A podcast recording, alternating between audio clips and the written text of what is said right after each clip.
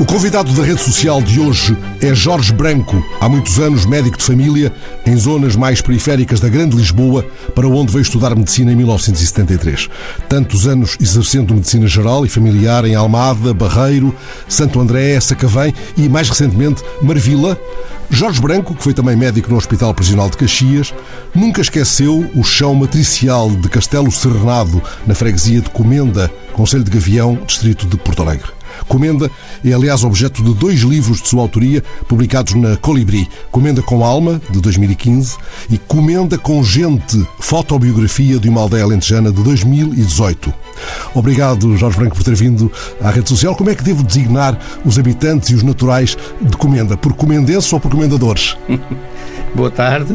O termo que usamos uh, comumente é comendenses comendenses? Os nossos vizinhos, às vezes por ironia, outras, outras vezes por outras razões, usam o termo comendadores. Mas há ainda outra designação, Venha ela. Que, que são os castelenses, ou seja, de castelo, porque até até 1972, ou seja, quando puseram as placas toponímicas, as designações eram um bocadinho diferentes e aquela aldeia principal, não é? o núcleo habitacional, o núcleo que é hoje a sede de freguesia, mas que no passado não foi, portanto no século XVIII Sim, no século XVIII, eh, na altura das moras paroquiais, não é? Isso está, está registado.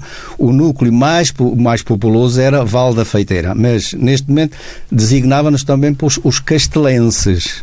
Os castelenses, por causa do castelo. Do castelo. Do castelo houve castelo Fernado. ou não houve castelo? Essa é uma pergunta que até agora não encontramos resposta. E é curioso que, eh, evidentemente, é a primeira pergunta que as pessoas que vão à comenda e que eu convido o Fernando um dia destes a passarmos por lá. Já lá deve ter passado, mas lá iremos. A primeira coisa que perguntam é, uh, e há várias teorias, algumas um bocadinho uh, imaginativas, do Castelo Cernado.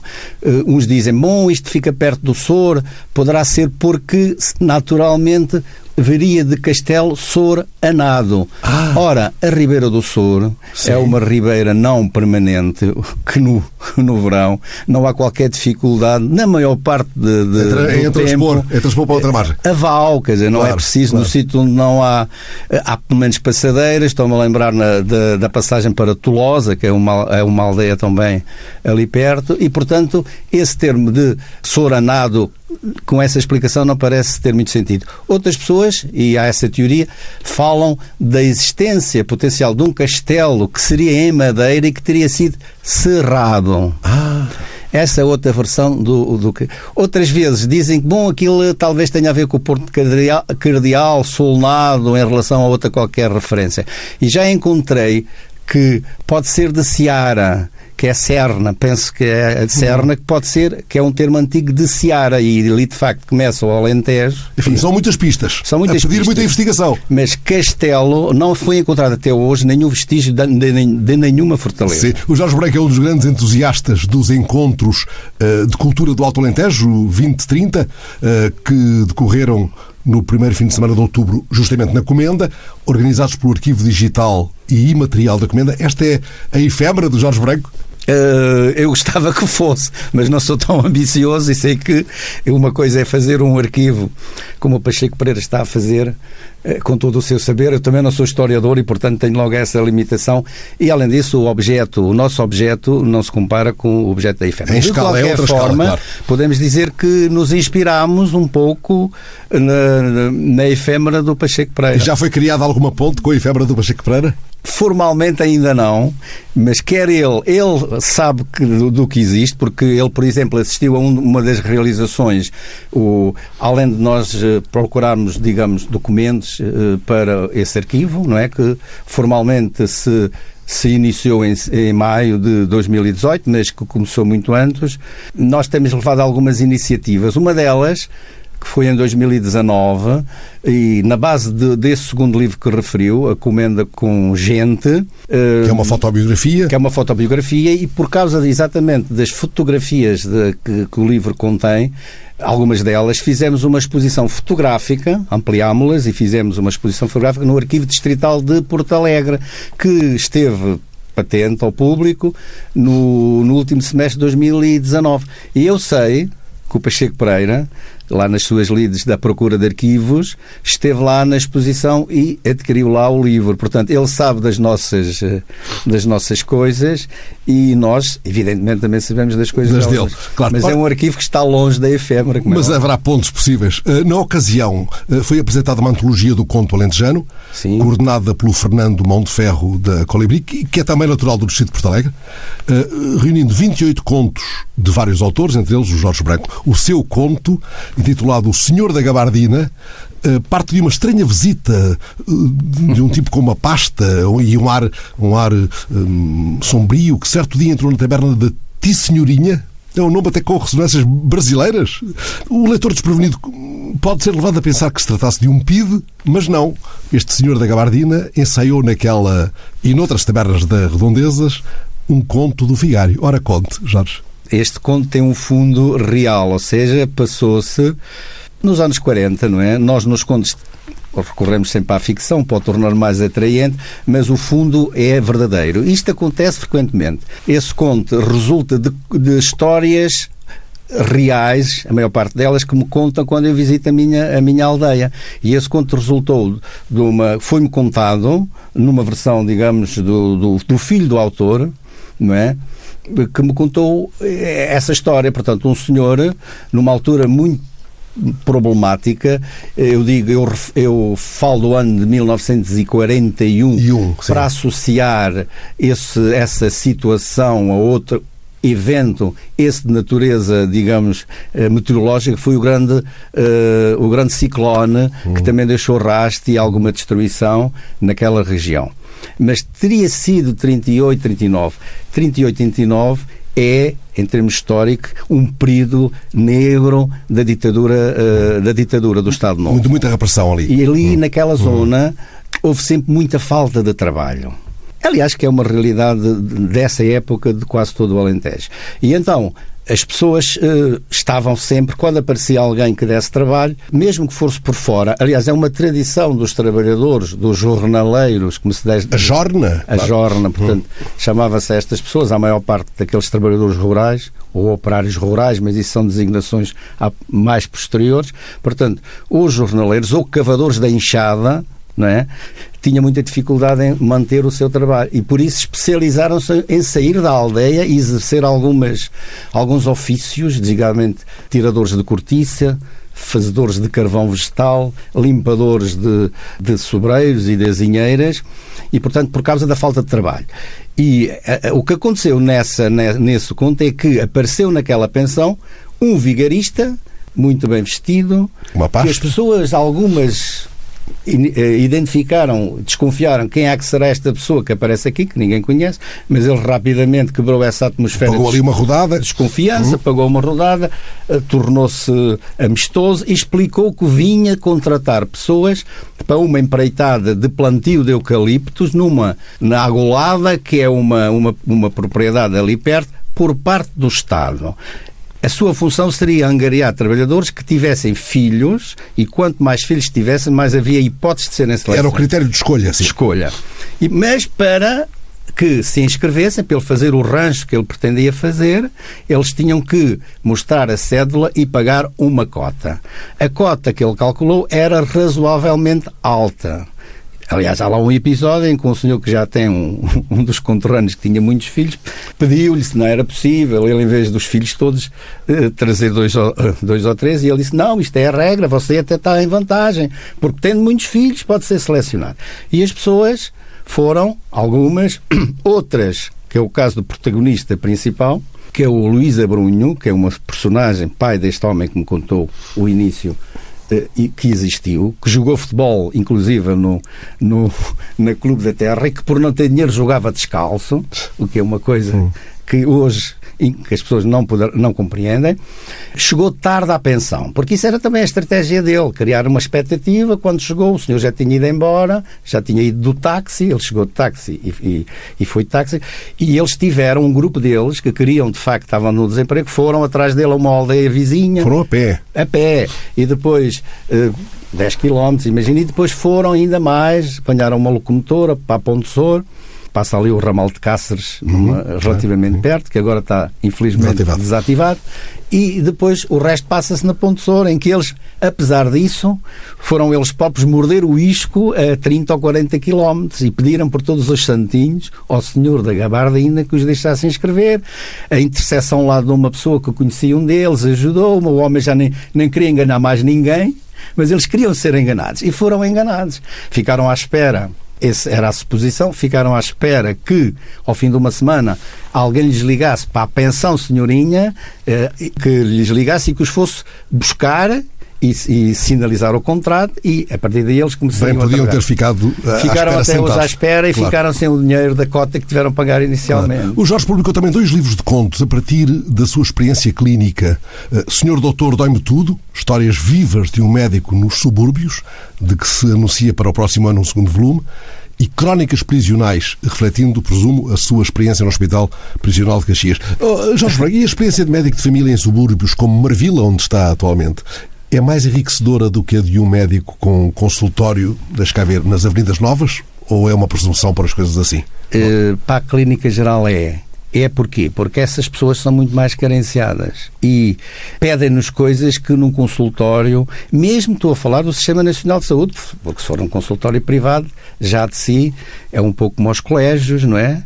Seleciona Já a sua clientela, não é? Claro. Portanto, é muito mais interessante porque o médico de família exerce cabalmente a sua função, mesmo mesmo às vezes funções que são pouco médicas, hum. de psicólogo. É mais do que médico. É mais do que médico. E mesmo nas funções médicas, uh, pode exercer todas as competências, porque, por exemplo, eh, nessas periferias já se nota isso, mas se, se, formos para a província ainda mais. Portanto, em áreas em que o médico de família tem que ter competências, designadamente nas, imagine, no planeamento familiar, na pediatria, na, na obstetrícia, uma vez que tem que seguir grávidas, ele não tem as vantagens que há aqui em Lisboa e, na, e na, mesmo aqui nas zonas periféricas, sub, suburbanas, ele também, se quiserem, e, e na maior parte uh, querem, não é? faz isso tudo. Uhum. E então sente-se mais realizado, também talvez um pouco mais frustrado, porque vai encontrar mais obstáculos. Mas eu senti-me mais realizado. Marvila, o Fernando colocou Marvila também no, na, na, nos subúrbios. Em termos populacionais, em termos, digamos, sim, populacionais, é um pouco isso. Porquê? Porque a grande parte da população de Marvila veio das Beiras, veio do Alentejo. Há 50 anos havia ali na zona onde eu agora estou a trabalhar, no Val Fundão e toda aquela zona ali à volta do Oriental, N barracas, era só barracas que foram realojadas. Mas a população mais antiga, não é, continua a viver com grandes problemas sociais. Imagino. Os seus doentes de Marvila acatam com sensatez os seus conselhos quanto ao comportamento a adotar nestes tempos de pandemia? Ou é mais sim. complicado uh, em zonas, em geral, sim. Em, em zonas sobre as quais não temos muito conhecimento e temos alguns não, preconceitos, sim, sim. imaginar não. que eles são sensatos? Usam, usam, máscara, neste momento estão, são atendidos, eles não podem entrar, ou podem então um número reduzido para dentro de, de, de, da unidade de saúde, ficam na rua. Às vezes há pequenos quiproquos, uhum, até entre uhum, eles, uhum. e pronto, como os, como os recursos que temos são sempre limitados. limitados e ali naquela extensão o próprio edifício não é não é amigo nem é amigo dos, dos, dos trabalhadores de laje e muito menos amigo é da pandemia só tem uma porta há ali várias várias uh, vários apertos vários problemas vários apertos mas no geral eu não noto que os utentes desrespeitem no geral mais do que os finórios aqui do, do centro mais sim. do que os outros ok sim. o senhor é médico hidrologista o que é que isso quer dizer, afinal? Que passa a vida a receitar tratamentos termais aos seus pacientes? Não, também, também passa a, também recente eh, tratamentos termais que houve um período em que não eram comparticipados pela, pela, pela Segurança Social, pelo Serviço Nacional de Saúde, mas que uh, há um ano, creio que já com este governo, isso, isso mudou-se e as pessoas agora podem ir para as termas fazer tratamentos E vão? Vão mais? Vão muito poucos, pelo menos aqui nesta. Mas eu, todos os anos, envio para as termas, em, em geral a pedido dos, dos utentes, seguramente meia dúzia de, de, de, de doentes para fazer termas. Na minha zona, não propriamente no Conselho de Gavião, mas, mas ali perto de Fadagosa, não é? O Crato, o Crato. Teve, hum. teve e fez lá uns investimentos uh, de, de, uma Fadagosa que, entretanto, por outras razões está fechada, mas logo em Nisa, e estamos a falar 10 km da minha terra, há umas termas e há um hospital termal em Nisa, nas, nas Fadagosas, nas, na Fadagosa de Nisa. Sim, há ali boas águas termais, então. Aquelas águas todas ali daquela faixa. Mais aconselhadas para que tipo de maleita? Reumatismos, hum. doenças de pele, as águas eh, fadagosas são e inaladas também têm alguma eficácia hum. nas doenças respiratórias. Por causa disso tudo, das boas águas e do resto dos bons ares, há ali na comenda gente de fibra e gente com memória, apesar de metade da população se ter ido embora no último meio século, seguindo Sim. até as indicações que dá nos seus livros. A comenda já foi um lugar eh, bem povoado, com perto de 2.600 habitantes. Hoje quantos são? O último censo, eu penso que andaria à volta dos, eh, portanto, 2000, de 2011, não é? 11. 700, 700 pessoas. Caramba. Em relação às últimas eleições, eu penso que isso já desceu para cerca de 600, hum. ou seja, tem para aí 500 eleitores. E a tendência é essa, quer é dizer, essa, claro. dos, de, de, é curioso porque dos entrevistados, dos 30 39. e, e 9, eh, eu penso que quase metade já morreu nestes, ora foi em 2018, em dois anos, foi, né? Foi, dois anos. Um ai, foi um ai. Eh, portanto, ou seja, eh, quando morre uma dessas pessoas de idade, eh, de idade, de idade, não é, idosas, nós perdemos e esse foi uma, digamos, o, o motivo principal que nos levou, ou um dos motivos a, para além dos livros, ou para além dos meus livros, a pensar e a criar o, o, o arquivo digital e material foi que essas pessoas tinham tanta coisa para nos contar e nós percebíamos que se não fizéssemos qualquer coisa, ao fim de 20 anos, essa, essa memória, memória, coletiva ia, ia. desaparecia toda. Desaparecia. Antes deste livro, há um outro que é o das suas memórias da Comenda, aí as suas memórias, de Jorge Branco, intitulou Comenda com Alma, Ainda há Vida na Charneca. Este Ainda há Vida na Charneca remete para alguma coisa ligada a um padre, creio, lá para trás. Exatamente. Um, uh, livro, um livro de poesia de um padre. De um padre que vos marcou muito. Sim. Sim. Uh, e ao lê-lo e ao anotar elementos para esta conversa, percebi que ele podia ser a base de um guião para um filme, porque ficciona uh, a partir da memória, de uma memória fidedigna, da sua memória Sim. e da memória dos seus conterrâneos. Esse filme poderia começar, deixa cá ver, nas margens uh, da Ribeira de Sor, onde deixou muitas pegadas da sua infância, Jorge Branco. Claro. Nós, na altura, não tínhamos, não tínhamos as hipóteses que os, temos, que os miúdos têm para brincarem. Portanto, nós brincávamos, a partir dos 10 anos, o que era um, enfim, houve algumas pessoas que ficaram lá no soro. Portanto, isso é o aspecto trágico das nossas brincadeiras da altura que comportava sempre risco. Mas aquele era, para nós, a, a nossa referência última. Ir brincar para o soro, por exemplo, na, no dia da espiga, e era tradicional. E nessa altura íamos com os professores, que havia essa tradição dos professores irem para o campo, havia as jogatanas de futebol, e era o início da natação das ribeiras. Portanto, aquilo ocorre em maio, e, portanto, era, era a primeira vez que nós íamos para lá, que iniciamos praticarmos a natação e que fazíamos os jogos, os piqueniques. O Sor é de facto, aliás, o, o nosso professor, da Terra, que neste momento tem 92 ou 93 anos, que é o professor Monteiro, ele próprio diz no livro que o, que o Sor é a referência é o, da infância dele. Dele. dele. Claro. Quando, quando os moinhos ainda existiam Sim. e os moleiros tinham os seus pesqueiros, que é o caneiro. Uhum. Todo moinho tem um caneiro onde eles e na abundância de peixe que na altura existia e que agora infelizmente os rios estão um pouco vazios, mais despovoados, mais despovoados. E portanto o, o Val do Sor, que é uma zona muito bonita, muito alcantilada, com os tais moinhos. A tal ponto que vocês improvisavam jangadas para transpor os açudes nessas zonas mais alcantiladas, como diz. Sim, nós, nós inventávamos tudo, não é?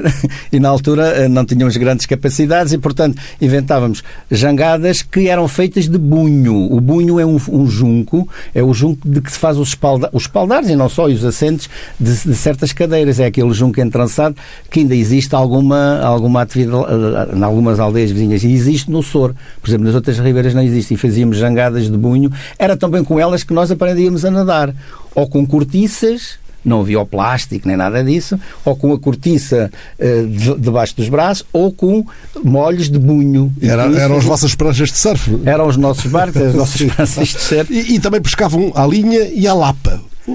A Como lapa, é que se pesca a lapa? A lapa normalmente é quando no, no verão o rio fica sem, sem corrente e, portanto, ficam os pegos, não é? A gente chamava-lhe pegos, aquelas extensões de água em. Mais os fundões. Os fundões, uhum. exato. E como aquilo era uma zona de, de muita rocha granítica, os, os barbos, por exemplo, maiores, o peixe mais graúdo, eh, eh, não vinha à tona, porque havia também pouca água, e estava localizado nessas, nesses buracos que chamávamos lapas. E nós mergulhávamos. Eu não tinha muito jeito para isso, mas ia, havia colegas meus que iam lá buscar Uh, e pescavam assim, e pescavam à Lapa. Isso é que é pescar à Lapa. Iam para o Gestal, era outro lugar dos, das vossas brincadeiras de infância, onde até um, um dos seus amigos aparecia com um revólver prateado. Que era o Henrique Miguel. Para vos fazer inveja. Eh, era, enfim, brincavam aos cowboys e aos, aos cowboys índios. e aos índios. Mas é um lugar que ainda hoje uh, ainda hoje existe, existe. mas que, que, hoje não tem qualquer significado para os, para os rapazes que hoje têm essa idade os poucos que existem na aldeia, não, não é? é? Havia padre e médico residentes, ferreiros, sapateiros, padeiros, moleiros por aí fora, várias mercearias, dez, dez tabernas. Dez tabernas. Caramba. Ao mesmo tempo, sim. Hoje quantas há? Já não tem o nome de tabernas, hoje há digamos. Já não há uma taberna com, com esse nome? Já não há uma taberna com esse nome, embora os, os designam-se de cafés, mas na prática eh, são usadas por alguma parte da população ainda como se fossem tabernas. As pessoas mais idosas deslocam-se e ainda jogam ao belho, raramente. Antes era um jogo que se começava a jogar logo que se podia entrar na taberna, que também era uma questão que não era assim simples, só depois dos 17 anos, só depois da autorização dos mais velhos. Normalmente era quando o rapaz já ia, já podia ir, já era um corticeiro, por exemplo, já tinha feito o tirocínio, porque havia, portanto a pessoa não ia tirar cortiça aos sobreiros, que era arriscado, estragava a árvore, não é? Fazia um tirocínio de um ano ou dois e só nessa altura, aos 17 aproximadamente, é que podia entrar a taberna. Eh, mas hoje estas existem quatro, ainda existem quatro estabelecimentos aparentados disso. Aparentados disso, mas que já não é nada. Já não são como Não se joga já ao abelho, não se joga ao burro e não tem nada a ver já com a velha taberna, que era a casa dos homens e era onde se discutiam as coisas importantes os homens. Eh, na altura as mulheres, infelizmente, não entravam, nas, não entravam lá Sim. E, e, que eram casas muito importantes em termos eh, so, sociológicos. É? Duas é? delas ficavam na mesma rua, eram as mais importantes, e a rua chama-se ainda hoje, creio, Rua do Mija em Pé. A Rua do Mija em Pé foi uma rua, foi o nome de uma rua, digamos que é um Ela hoje já tem um nome, já teve dois nomes. Foi uma das ruas que a seguir ao 25 de Abril mudou do nome, porque era a Rua Marcelo Caetano e, portanto, não podia ser, não é? E agora chamaram-lhe a Rua 5 de Outubro. Eu creio que este nome também já é um nome que vem de antes dela se chamar Marcelo Caetano. A Rua do Mijimpé é um topónimo que, eh, digamos, eh, de circunstância. Porquê? Porque estas tabernas e em geral as casas nessa altura, estamos a falar, isso foi, eh, foi um padre que designou essa rua com esse nome. Não sei se foi o padre Horácio, talvez o padre Horácio, como poeta que era, não tivesse essa, essa, digamos, essa imaginação para isso, ou talvez o padre Gabriel, que era um homem também muito dinâmico. Mas terá sido um padre? Terá sido um padre, ao que parece que, porque os homens estavam na taberna, logo ao lado da taberna havia uma portada uh, de um portão grande que dava ali para a pessoa se, uh, digamos, uh, esconder um bocadinho e os homens vinham, não havia casas de banho, vinham dali e urinavam logo ali ao lado da coisa. E, o, e era em pé, como é óbvio. Então o padre, ao passar, eh, chamou aquela rua Rua do Mijo em Pé. E foi, pelo menos, um padre com bom poder de observação. Eh, e houve cinema na comenda não apenas o Salão Flores, onde as fitas eram exibidas, mas uma empresa cinematográfica mesmo chamada é, Flores e Margarido. Que era, que era, era também a dona desse, desse salão de festas e de cinema, que terá surgido em 1953, creio, e era uma sociedade entre. que era um, um cinema ambulante. Já não cinema mudo, o cinema mudo existiu com outras empresas, mas que não eram de lá, mas a Flores e Margarido durante 20 anos, talvez. Andou a levar cinema por aqueles povoados em redor por todo o país, segundo que o, um dos entrevistados, o Zé Miguel, o Zé Miguel Margarido, é um dos entrevistados, ele e a esposa, ele, ele contou, eu sei, porque nós na altura, ir ao cinema todos queríamos, mas havia um problema, que era o financiamento, e os nossos pais a nossa mesada era bastante pequena e eu lembro perfeitamente de alimentar até à última, até o último minuto, de andarmos atrás do, do, do era típico daquela terra, eh, a ver, quando havia um cinema, havia o, o altifalante que ia anunciando pelas ruas e a malta miúda andava atrás daquilo, íamos até ao Val da Feiteira, esperávamos que viesse eh, e até ao último minuto eu tinha a esperança de ir ver sempre o filme, mas raras vezes isso acontecia. Isso acontecia. É um pouco cinema paraíso. Ouvimos Sim, essas histórias e pensamos inevitavelmente nessa, nessa situação. É verdade que houve na comenda uma vara de porcos comunitária. É que eu nunca ouvi referência parecida com isto. Havia na comenda Havia uma... rebanhos comunitários por, por aqui, de por, porcos. Por, Era... todo lado, mas uma vara comunitária? Uma vara comunitária. E não fui só na comenda. Eu, nas minhas investigações Sim. em relação... Era a dua do Zé do Mel. Nome houve, fabuloso. Houve uma altura. É curioso que nas pesquisas que eu fiz junto da, do arquivo da, da, da, Junta de Freguesia da Comenda, o meu avô e a minha mãe tinham uma expressão que é: epá, isso parece a dua do Zé do Mel, quando, a, quando a malta estava com muita, muita inspiração e fazia muito barulho. A dua do Zé do Mel. E falava-se dessa a dua de porcos coletivos. Mas não havia. Eh, eu pensava, isto se calhar não, não existiu. Sim. E encontrei nos arquivos da Junta de Freguesia, nas atas, a designação. A, aquilo era uma espécie de concurso anual Portanto, era uma coisa institucionalizada que, anualmente, eh, havia uma altura em que se fazia, punha-se a concurso e havia uma pessoa que ia, se candidatava. Que se candidatava e aceitava com determinadas regras, até estavam lá as regras. Inclusivamente tinha que ter uma espécie de seguro para os prejuízos que os porcos podiam causar. O senhor conta que os donos dos porcos iam entregar a esse... A esse... havia um sítio onde as pessoas iam entregar os porcos. Sim, que era, que era o Largo da Arvorinha, nome, nome magnífico, e o que é que acontecia quando os porcos voltavam ao os anoitecer? Porcos, os porcos ao anoitecer não precisavam que ninguém os fosse pescar, porque os porcos são animais bastante inteligentes e não é só isso, eles sabiam que nas, casas, nas suas uh, pocilgas uh, respectivas havia, um, um, havia digamos que uma, uh, um isco, não é? Havia uma vianda, chamava-se vianda, vianda lá, claro. que era uma coisa que é uma espécie de ração, não é? E os porcos sabiam isso, ele, o, o porqueiro entrava a, na, na, na aldeia. E, e nem se preocupava. Ia para a primeira taberna que encontrasse ver cada um, porco ia dar cada a porco sua ia dar a sua pocilga. Hum. Ora, só mais uma anotação para terminarmos a nossa conversa. Em 72, o jornal O Século revelou um estranho episódio. Aprendizes de arqueólogo tomados por terroristas. O Jorge Branco ia-se metendo numa carga de trabalhos, imagino, por causa de uma aventura, afinal, inocente, na margem da ribeira do Val da Rabaça. Qual foi o maior susto da sua juventude? Foi este? Sim, quer dizer, já, já era adolescente nessa altura, não é? Em 72, adolescente quase adulto. É, nós tínhamos um medo terrível da GNR. Quando era mais miúdo, as mães diziam: não comes a sopa ou não fazes isso, olha que te leve, olha que vem aí a GNR ou leve-te ao posto do gavião. Portanto, nós, a guarda chegava e as crianças desapareciam. Hum. Portanto, essa aí foi quando eu estive mais, penso eu, lá mais perto, porque nós. O que é que aconteceu afinal? No, no fundo era um grupo de, de, jovens que gostava de fazer coisas e, e vivia aquela sociedade. Fizeram um jornal fechada. na Terra, por exemplo? Tivemos, o jornal já foi depois do 25 Já foi depois, sim. Mas, fizemos. Mas eram os mesmos, eram, eram os mesmos grupos, eram aquela meia dúzia hum. de, de, Tivemos um grupo. Um grupo de jograis. De jograis, que fizemos teatro, peças do Gil Vicente, fizemos depois, já depois do 25 de Abril, fizemos uh, copiando, plagiando uh, a encenação da ceia dos cardeais da Comuna, hum. uh, que eu já andava, já tinha vindo a Lisboa Sim. e, portanto, tinha. Pronto, esse grupo, esse, esse grupo, grupo fez, destacava em 72. Em 72 resolveu, naquela zona há bastantes sepulturas, algumas uma, uma dezena de sepulturas antropomórficas. E nós, naquela base, andávamos à procura de outras sepulturas antropomórficas ou outras. Eu não sei se andávamos à procura da Moura Encantada, provavelmente também andávamos à procura. Certamente haveria lugares associados a lendas desse tipo exato, também. Exato, muitas.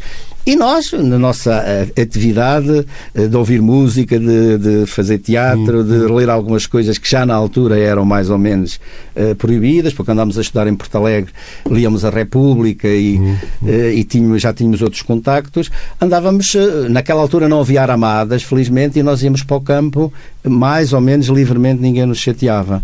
E andávamos nessa atividade, com umas enxadas, sem saber nada Uh, Arqueólogos amadores, vá. Arqueólogos perfeitamente hum, amadores. Mas havia, há lá na comenda, penso que é o artefacto mais antigo, uma coisa que as pessoas da história e da arqueologia chamam, e até já está identificado, faz parte já do, do trajeto, do, de um percurso uh, que, que agora todas as câmaras têm, que é um silo neolítico. Eu não sei se é silo, aquilo não, eu penso que não está devidamente estudado. Mas chamam-lhe Chamam-lhe o silo neolítico. Na altura, era chamava-lhe o talhão Mouro e aquele e, e eu desde que foi descoberto e eu não sei quando embora já me tenham contado que foi que não foi há muito tempo que foi no início do século XX de vez em quando aquilo às tantas entupia novamente. Aquilo é, é, é desenhado no subsolo portanto abaixo do nível do solo e, e, é numa, numa rocha numa rocha granítica infelizmente bastante macia e, cada vez que se abre e tapa digamos degrada-se um bocado mas nós na altura não sabíamos isso ele estava todo entupido e nós decidimos epá, vamos voltar a tirar todo o entulho que tem já sabíamos que não íamos encontrar nada Uh, e vamos arranjar aqui um tampo para isto e disfarçar a ver se isto nunca mais é mexido até que alguém mais hum. sabedor do que nós venha cá. Só que, só que a GNR estava. Não, só que naquela altura, em 72, não foi na altura dos, eh, dos atentados contra os israelitas. Hum, Eu penso que houve ali qualquer sim. coisa. E a dona da propriedade, naquele dia, viu, viu aquilo tudo mexido. Sim aberto e no outro dia vi aquilo tudo tapado e disfarçado com um matezinho, que era o que nós Avisou queríamos. a GNR. Avisou a GNR que alguém tinha lá andado a pôr uma bomba. A GNR vem e é a descrição irónica, é um sim, bocado irónica. Sim, da notícia do século. Do, do século. E da a República também escreveu sobre isto. A creio, República sim. foi. Porque nós. O República. O República. Porque isso, essa notícia foi a posteriori, sim. porque nós ficámos todos zangados porque achávamos que estávamos a fazer um bem e fomos penalizados, porque a GNR nessa altura prendia julgava e condenava. Fomos penalizados e tivemos que pagar 400, 400 escudos a dividir por 4 ou 5 que tiveram hoje de deixar o nome deles numa placazinha que fizemos lá numa forja. Pusemos lá o nome no, no, no dia não sei quantos de setembro. Foi este talhão reaberto, tal, tal, tal, tal. Claro que a GNR viu lá os nomes. É? Aí estão eles a incriminar-se, claro. Exatamente. E depois eh, ficamos todos zangados e escrevemos para o século a dizer isto não pode ser. Isto é 72, não é? Mas nós éramos tão. Jorge Branco, hoje, quando regressa a este lugar, afinal tão povoado de memórias como esta que acaba de, de reviver, já não vê chegar, é claro, Almocreves com loiça do Redondo, já não vê chegar uh, Eugénia Lima numa carroça vinda lá de Tolosa, uh, já não vê chegar tipos com uma cesta de verga transportando cerejas de gafte. Perderam-se muitos modos antigos de relacionamento mas ainda se tratam entre si os comendenses por alcunhas como no tempo do mal enforcado, do frasquito de veneno, do molho azeite ou do três peidos? Ainda é, é curioso que esse, aspecto antropológico e, e, cultural existe, continua a existir. Eu agora, neste livro que faz parte da trilogia que irá sair, pensamos nós, em 2020, reuni, tenho lá reunido, eu contei 143 alcunhas que não são todas contemporâneas, não é? Portanto, há períodos. Mas mesmo agora, eh, continuam a pôr-se alcunhas e há pessoas que, se for à terra, se for à aldeia, e não falar da alcunha, uh, não sabem quem, não sabem quem, quem é. são. Pois. Ah. Olha, ainda sabe, por falar em sabedoria, ainda sabe uh, os sítios onde os grilos cantam mais alto? O, o senhor que participou tantas vezes em caçadas aos grilos? O, o sítio. Isto era quase no centro da aldeia. Era um, um largo onde nós às vezes jogávamos futebol, uh, mas que estava, má que dizer, não estava ordenado, como está hoje, ou está lá um jardim, e aquilo era uma zona muito plana e não passava, portanto, a, a circulação das carroças, passava à volta e, durante a primavera, ganhava uma, uma vegetação, vegetação natural, hum. natural. E havia ali dezenas e dezenas de, de grilos, grilos e até as aranhas, isto é um nome científico, agora Sim. não me lembro, daquelas aranhas de tampinha que é uma aranha, digamos que faz esperas, portanto faz o seu orifício Sim. e faz uma tampinha perfeitamente disfarçada. E quando... Mas conviviam com os grilos ou atacavam os grilos? Uh, atacavam os grilos. Eu penso que existiam as duas coisas. Sim. Os buracos dos grilos são não têm tampa. É? Eu penso que as duas Sim. coisas deviam ter a ver, porque as aranhas comem gafanhotos e grilos. E, mas agora, falando dos grilos, nós tínhamos técnicas para os apanhar. A primeira era uma, uma palhinha com algum comprimento em que a gente estimulava o animal e ela às vezes saía. Quando isso não acontecia, usávamos água e às vezes alguns líquidos orgânicos para ver se o punham cá fora. E resultava. E resultava. E para que é que queriam os grilos? Os grilos depois fazíamos, uh, os, uh, fazíamos gaiolas de, de, de, uma planta que há, que é o gamão, gaiolas, portanto, cortávamos pequenos pedaços, fazíamos a gaiola, tipo uma casinha miniaturizada, através do, de um arame, de um arame de fardo, fardos de palha, não é? Que afiávamos e íamos cozendo, não é? Não é? E conseguíamos uh, fazer uma. parecia tronqui, troncos, pequenos troncos, com uma portinha e punhamos lá o grilo dávamos folha de alface, que era o que eles gostavam, sim, sim. e tínhamos aquilo. Uh, andávamos à procura de uns grilos que eu não sei se aquilo é uma, uma desnascença genética, que é que apareciam que eram esbranquiçados. Ou não sei se eram albinos, eu não percebo muito de grilos, Sim. mas que a gente chamava-lhe os grilos doutores. Ainda por cima é, comiam os outros, se a gente os, os apanhasse mas ou era outra espécie ou era uma desnascença, não sei, mas que eram brancos mas a maior parte, como é evidente, eram aqueles. Nós distinguíamos os machos das fêmeas pelos três rabinhos que eles têm atrás. Hum. Já que falou agora em comer, grilos que comiam os outros, há um sítio, ou mais do que um, onde se coma muito bem na comenda? Já houve. Isso aí é uma falha, é uma falha imperdoável. Na pensão senhorinha, lá está, e, e, depois a pensão, a pensão senhorinha tinha um forno comunitário, não é? E, e, além disso, tinha uma adega e, como era pensão, servia refeições. A sua filha continuou esse. esse isso ainda era uma, ta, uma taberna que acabou nos anos 2000 e até ainda havia sítio muito bom de se comer. Aliás, há um prato típico daquela, ter, daquela terra que é lebre com couve. Hum. que é um, um, prato típico que se servia lá naquela naquela Na senhorinha? naquela senhorinha, mas que hoje infelizmente já fechou. Não há quem o faça. Não há quem e faça neste lá. momento não há um restaurante com esse nome, mas ali à volta, é preciso que se note, ali à volta há muitos sítios bons para comer é um desses sítios que procuraremos um dia que nos um encontremos por lá. Pode ser que seja em, do, em, em, em, 2022, que é quando está programada a saída do próximo, do próximo livro e quando ocorrem, porque os, os encontros que agora se iniciaram vão continuar. Do Alta Lendas vão continuar. Obrigado, Jorge Branco. Foi um gosto tê-lo aqui. É com conversas como a nossa, assim, olhos nos olhos, que alargamos e enriquecemos a nossa rede social. Obrigado, eu. show.